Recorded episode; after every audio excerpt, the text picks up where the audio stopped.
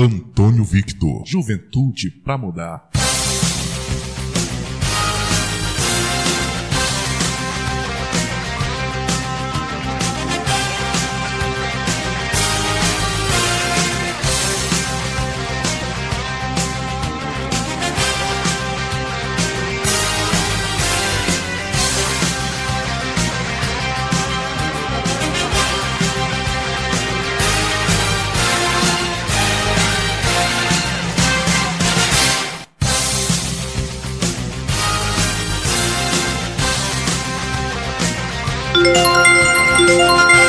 Alô, alô, meu povo querido! Muito, muito, muito, muito bem-vindo, muito bem-vindo a você que se liga comigo no podcast Juventude para Mudar. É com imenso prazer que estamos com mais um programa no ar. Quero mandar um abraço todo especial a todo o povo querido da cidade de Capanema, a todas as pessoas que acompanham esse podcast. Só lembrando que o podcast Juventude para Mudar agora está sendo é, também distribuído pelo Spotify e pelo Google Podcast. Então, se você é usuário do Spotify ou do Google Podcast, você pode também acessar o nosso podcast Juventude para Mudar. Nós também estamos no Facebook, é, na minha página oficial, Antônio Victor Oficial. O podcast também está sendo veiculado por lá e logo em breve ah, o podcast Juventude para Mudar também estará sendo distribuído pela plataforma do YouTube. São vários canais para a gente estar sempre assim, bem pertinho, bem juntinhos, para a gente debater assuntos de interesse da coletividade. É isso mesmo, eu sou o Antônio Vitor, estou aqui na comunicação com você. É, lembrando que o podcast Juventude para Mudar é um espaço aberto. Se você tiver perguntas ou tiver é, interesse de fazer uma participação, você pode entrar em contato comigo também pelo número de WhatsApp, o 981640324, 981640324. Você pode é, mandar a sua participação por lá, que eu terei o maior prazer de colocar aqui, até porque é um podcast democrático, onde a gente vai debater é, assuntos sobre o projeto Juventude para Mudar mas também é, assuntos de cidadania, assuntos de interesse da coletividade, como eu falei anteriormente. No podcast de hoje, nós também teremos participação especial de uma ouvinte e cidadã que já tomou a sua iniciativa de trazer a sua contribuição para este espaço. E hoje, no podcast Juventude para Mudar, nós vamos falar de que mesmo? Assunto do dia. Mudar é doloroso, mas faz parte. É o assunto do dia do podcast Juventude para Mudar. Vamos falar de mudança, vamos falar é, de projetos, vamos pensar adiante, vamos pensar grande, vamos pensar no futuro.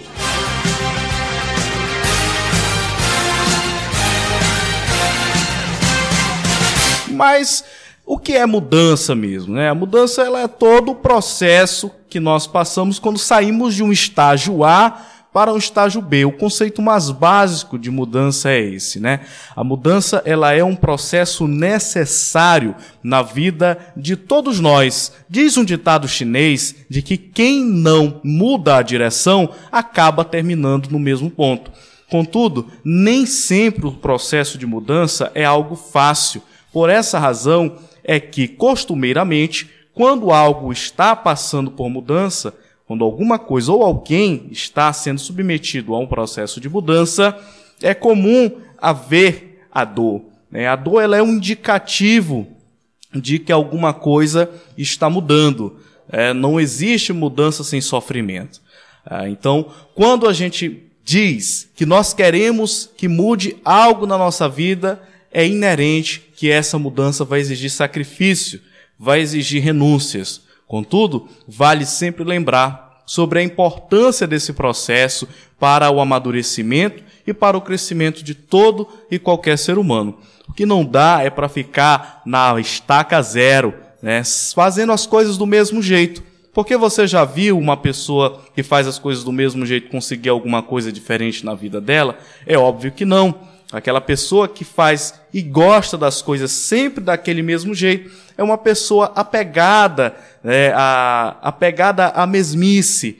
E o processo de mudança não, ele desestabiliza, ele te coloca para fora daquilo que a gente conhece por zona de conforto. Então, mudar é preciso, é doloroso, mas faz parte. E agora eu trago aqui a participação de uma das nossas ouvintes, a querida Val de Oliveira, que mandou um áudio para cá para o 81640324, participando é, desse programa é, do podcast Juventude para Mudar.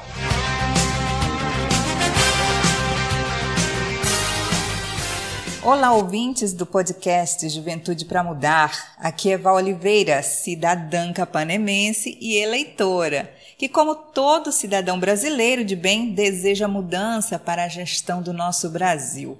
Vamos falar da nossa porção de Brasil, o município de Capanema, e isso que nos interessa nesse momento. Hoje eu vim aqui para é, conhecer um pouco mais dos, das intenções dos projetos do pré-candidato Vitor Silva.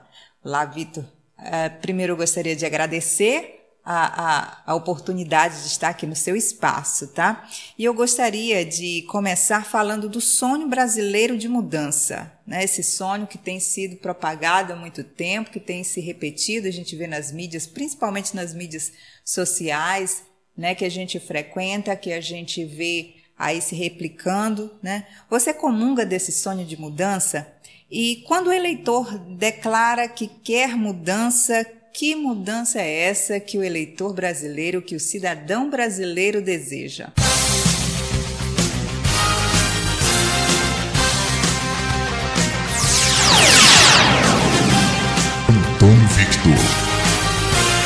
Muito bem, falou Valde Oliveira participando do podcast Juventude para Mudar, perguntando sobre a mudança. Val, eu não só comungo de um sonho de mudança, como eu desejo constantemente a mudança na minha vida. Então, antes de desejar a mudança, para a sociedade onde eu convivo, eu também desejo que a mudança aconteça na minha vida. Só para você ter uma ideia, nem o caminho para o trabalho eu faço o mesmo todos os dias.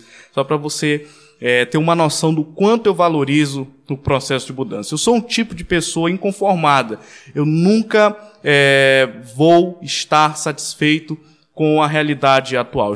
Eu sempre estarei é, dentro de um processo de busca constante, de aprimoramento, é, de crescimento pessoal. Eu acho que isso é muito importante. E aí você traz pontos muito importantes, já que estamos tratando desse assunto é, de mudança, ah, sobre a questão do que, que a população espera é, quando ela fala de mudança. Eu acho que nos últimos anos, tudo que a gente vem acompanhando na, no, na história política do Brasil, seja pelas redes sociais, seja pela imprensa, é comum nós é, nos depararmos com pensamentos muito opostos, muito contraditórios, já vista a situação de polarização em que está o Brasil. Então, eu, a minha visão diante de tudo isso que nós estamos é, vivenciando em, é, na história política desse país é que o, a, o sonho de mudança do brasileiro é um sonho muito contraditório. Né? Porque uma hora o brasileiro fala de mudança, outra hora ele pede para que as coisas fiquem da mesma forma, porque ele está habituado a isso. E no início é, do nosso programa, eu comecei falando de que a mudança ela desestabiliza a gente, ela nos tira da zona de conforto, exatamente porque é um processo que demanda sacrifício, demanda esforço, e nem sempre é um processo simples, é um processo fácil, é, é doloroso, mas faz parte, né? Como é o tema é, desse programa. Então, Val, é, eu acho que a mudança que o povo espera nem sempre é aquela mudança que a gente sonha. É uma prova é os, é os resultados que a gente tem aí na condução das políticas públicas e as contradições que são inerentes é, da política. Sempre quando a gente fala de mudança social, nós não podemos associar a mudança com algo é, que a, vai acontecer de maneira rápida, porque a mudança na história política e social de qualquer país é, ela é lenta. E quando a gente traz essa, essa realidade para o contexto de Brasil, ela é ainda mais lenta, porque o Brasil é um país de contrastes, é um país de muitas contradições é, sociais, embora nós tenhamos um povo muito lutador, muito trabalhador, a, gente sabe que a democracia é o regime onde a, a decisão cabe à maioria. É, e nem sempre essa maioria é a, a, parcela que tem razão, porque eu já falei, inclusive num vídeo que eu publiquei nas minhas redes sociais, de que a democracia é o regime onde a maioria decide o futuro e o caminho das coisas, e não quem tem razão. É, então é comum que essas contradições elas aconteçam porque faz parte da realidade brasileira.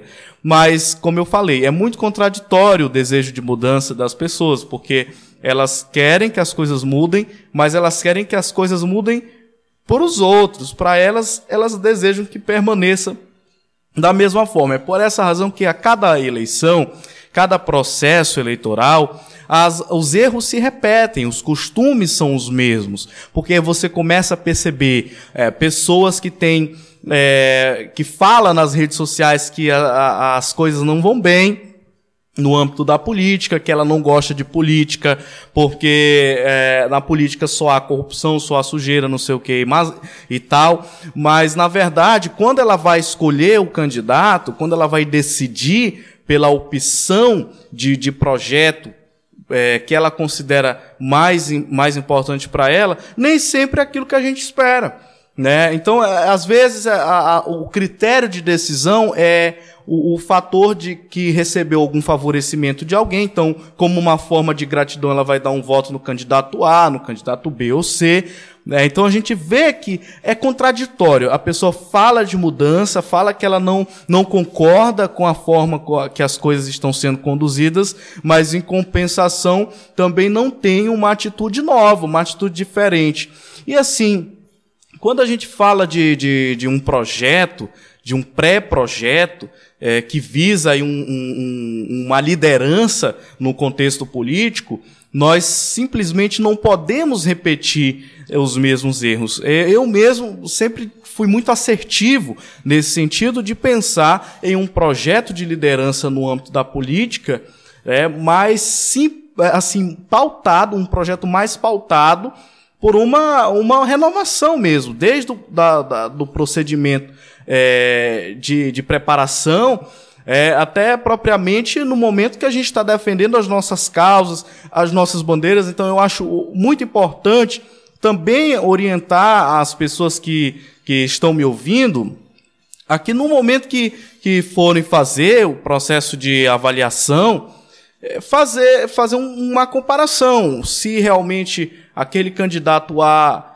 é, ele defende a, a, as suas ideias, as suas bandeiras em relação àquele candidato B, porque é muito importante que um candidato que, que, traga consigo uma bandeira de mudança e de renovação, ele tenha clareza acerca das bandeiras que ele defende, acerca da, da, das pautas que ele pretende levar à frente dentro de um projeto de liderança política. E vale lembrar que a, o, o, um projeto de liderança política ele não deve acontecer só, só durante o período é, que é aberto para as eleições. Mas o projeto de liderança política ele pode acontecer no dia a dia, na representação é, dos interesses do município, dos interesses de, de um, alguma classe, é, enfim.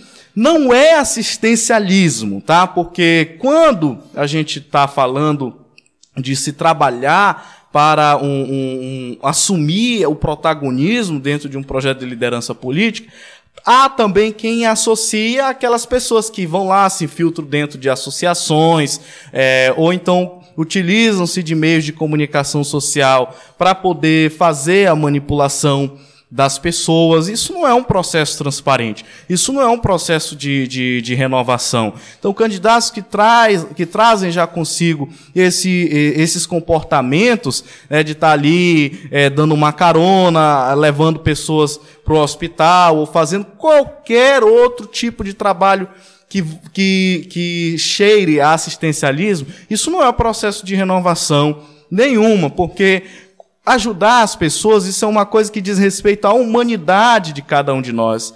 Né? Então, nós ajudamos o próximo por, mais por uma questão de humanidade do que propriamente por uma questão de cargo político. Ninguém precisa ser eleito por um cargo político para ajudar uma pessoa. Porque para ajudar o outro, para ajudar a necessidade do próximo, você não precisa de um cargo político, você só precisa ser humano.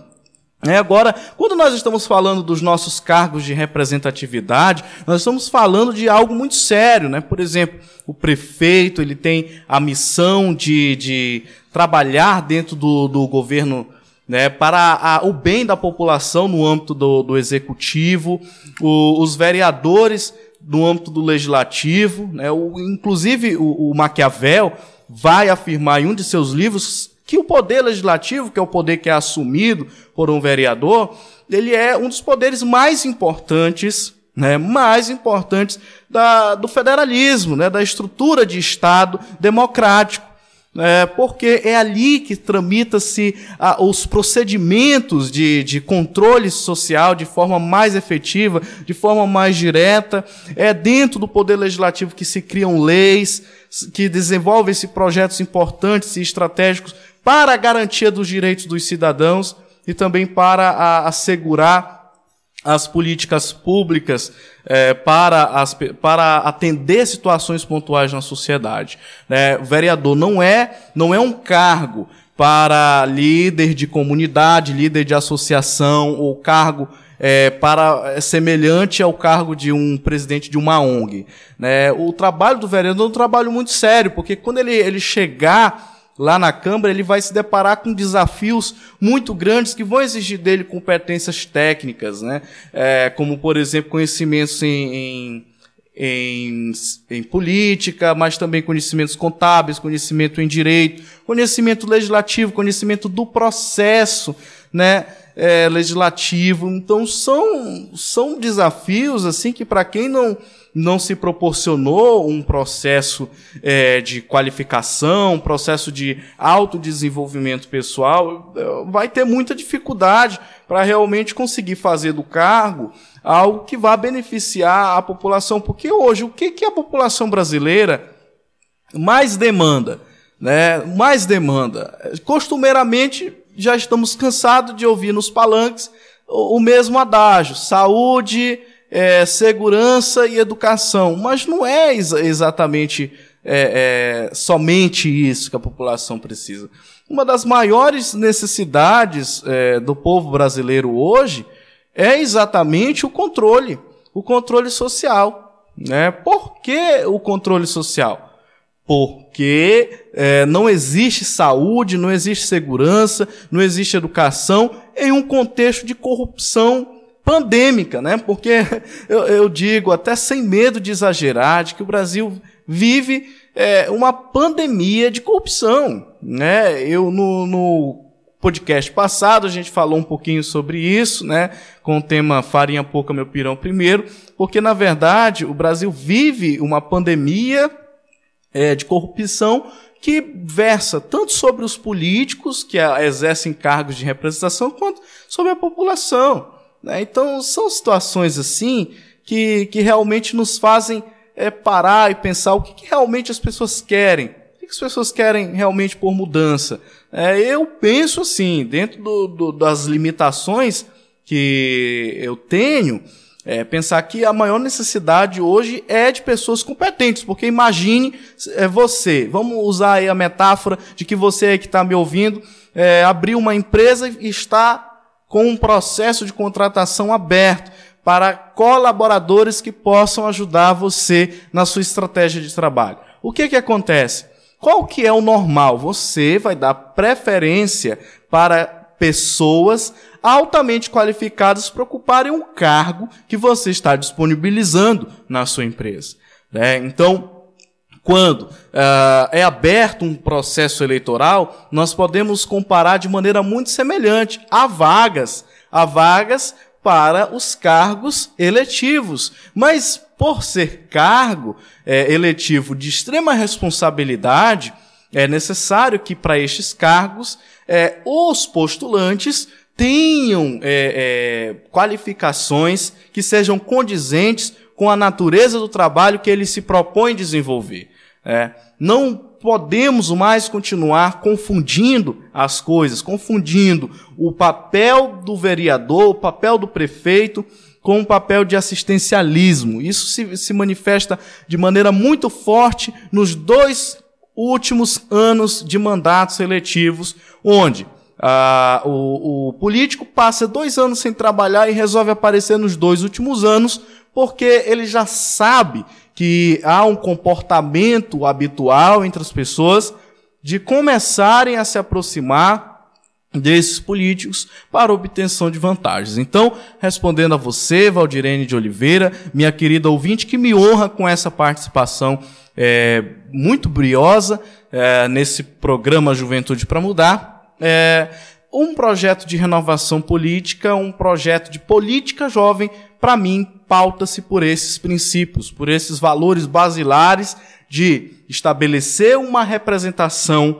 é, política pautada pelos princípios da liderança, onde o parlamentar, né, ou o prefeito, o político eleito, trate a população com respeito, né, realmente entenda-se como servidor público, como uma pessoa que está a serviço da sociedade e, por tal, precisa desenvolver é, habilidades acompanhado de um comportamento moral onde todas as, as, suas práticas, dentro do exercício do seu mandato e fora dele, devem ser pautadas pela lisura, pela coerência pessoal. Né? Então, se nós queremos realmente mudar, se nós queremos verdadeiramente transformar a política, é, nós realmente temos a necessidade de mudarmos a nossa maneira de pensar.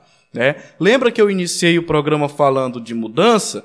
Pois é, essa mudança de mentalidade, ela é ela é dolorosa, ela exige, por exemplo, das pessoas que estão habituadas a obterem vantagens da política, vantagens ilícitas, é, vai precisar com que é, essas pessoas façam alguma coisa diferente, né?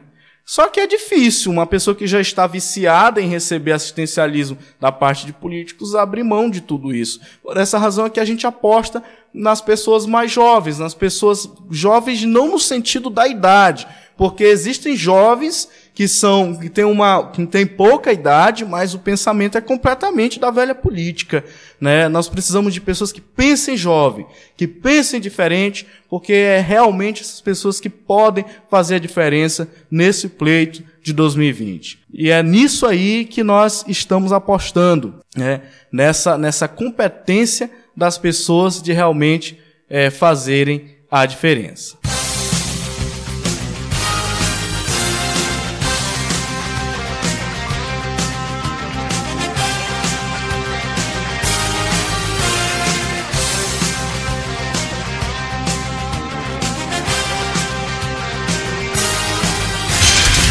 Virou notícia. TSE faz campanha contra a desinformação. Se for fake news, não transmita. O Tribunal Superior Eleitoral, TSE, estreará uma nova campanha de combate à desinformação com a mensagem: se for fake news, não transmita. O objetivo é abordar a disseminação de notícias falsas no dia a dia da sociedade, com ênfase no impacto negativo desse fenômeno nos processos democrático e eleitoral brasileiros, bem como na vida dos cidadãos. Para dar amplitude à mensagem, o TSE contará com a divulgação do biólogo Átila Yamarino, youtuber e divulgador científico que tem atuado contra notícias falsas durante a pandemia do coronavírus, causador da Covid-19. O especialista participou da segunda live da série Diálogos Democráticos e, na conversa com o presidente do TSE, ministro Luiz Roberto Barroso, mencionou quão nociva pode ser uma notícia falsa. Agora, durante a pandemia da Covid-19, foi divulgada no Irã uma informação falsa de que o consumo de metanol evitaria a doença. Mais de mil pessoas morreram no país pelo consumo de metanol exemplificou o YouTube. O combate à desinformação é um dos compromissos da gestão do ministro Barroso, que enfatiza o papel da Justiça Eleitoral em assegurar a democracia brasileira e a preocupação da Corte com campanhas de desinformação, de difamação e de ódio na internet.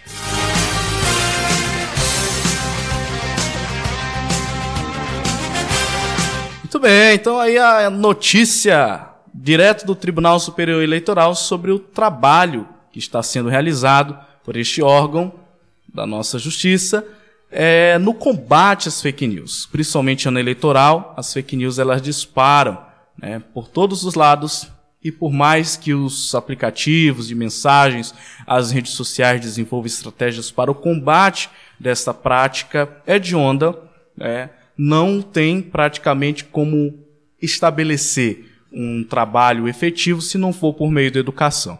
Então, fica a dica, se você tiver dúvida sobre a veracidade daquela informação que você recebeu no seu WhatsApp ou na sua rede social, não compartilhe. Não vamos disseminar fake news, porque no, o nosso trabalho é informar, é educar e nada melhor do que pautar as nossas atitudes pela verdade sempre.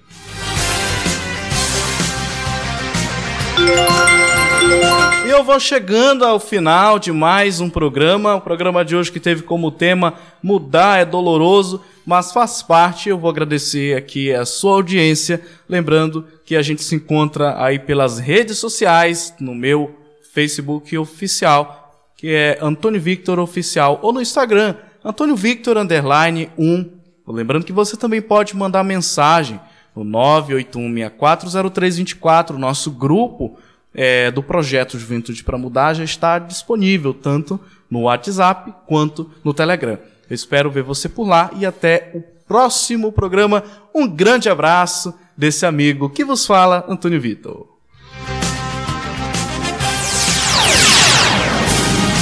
Antônio Victor.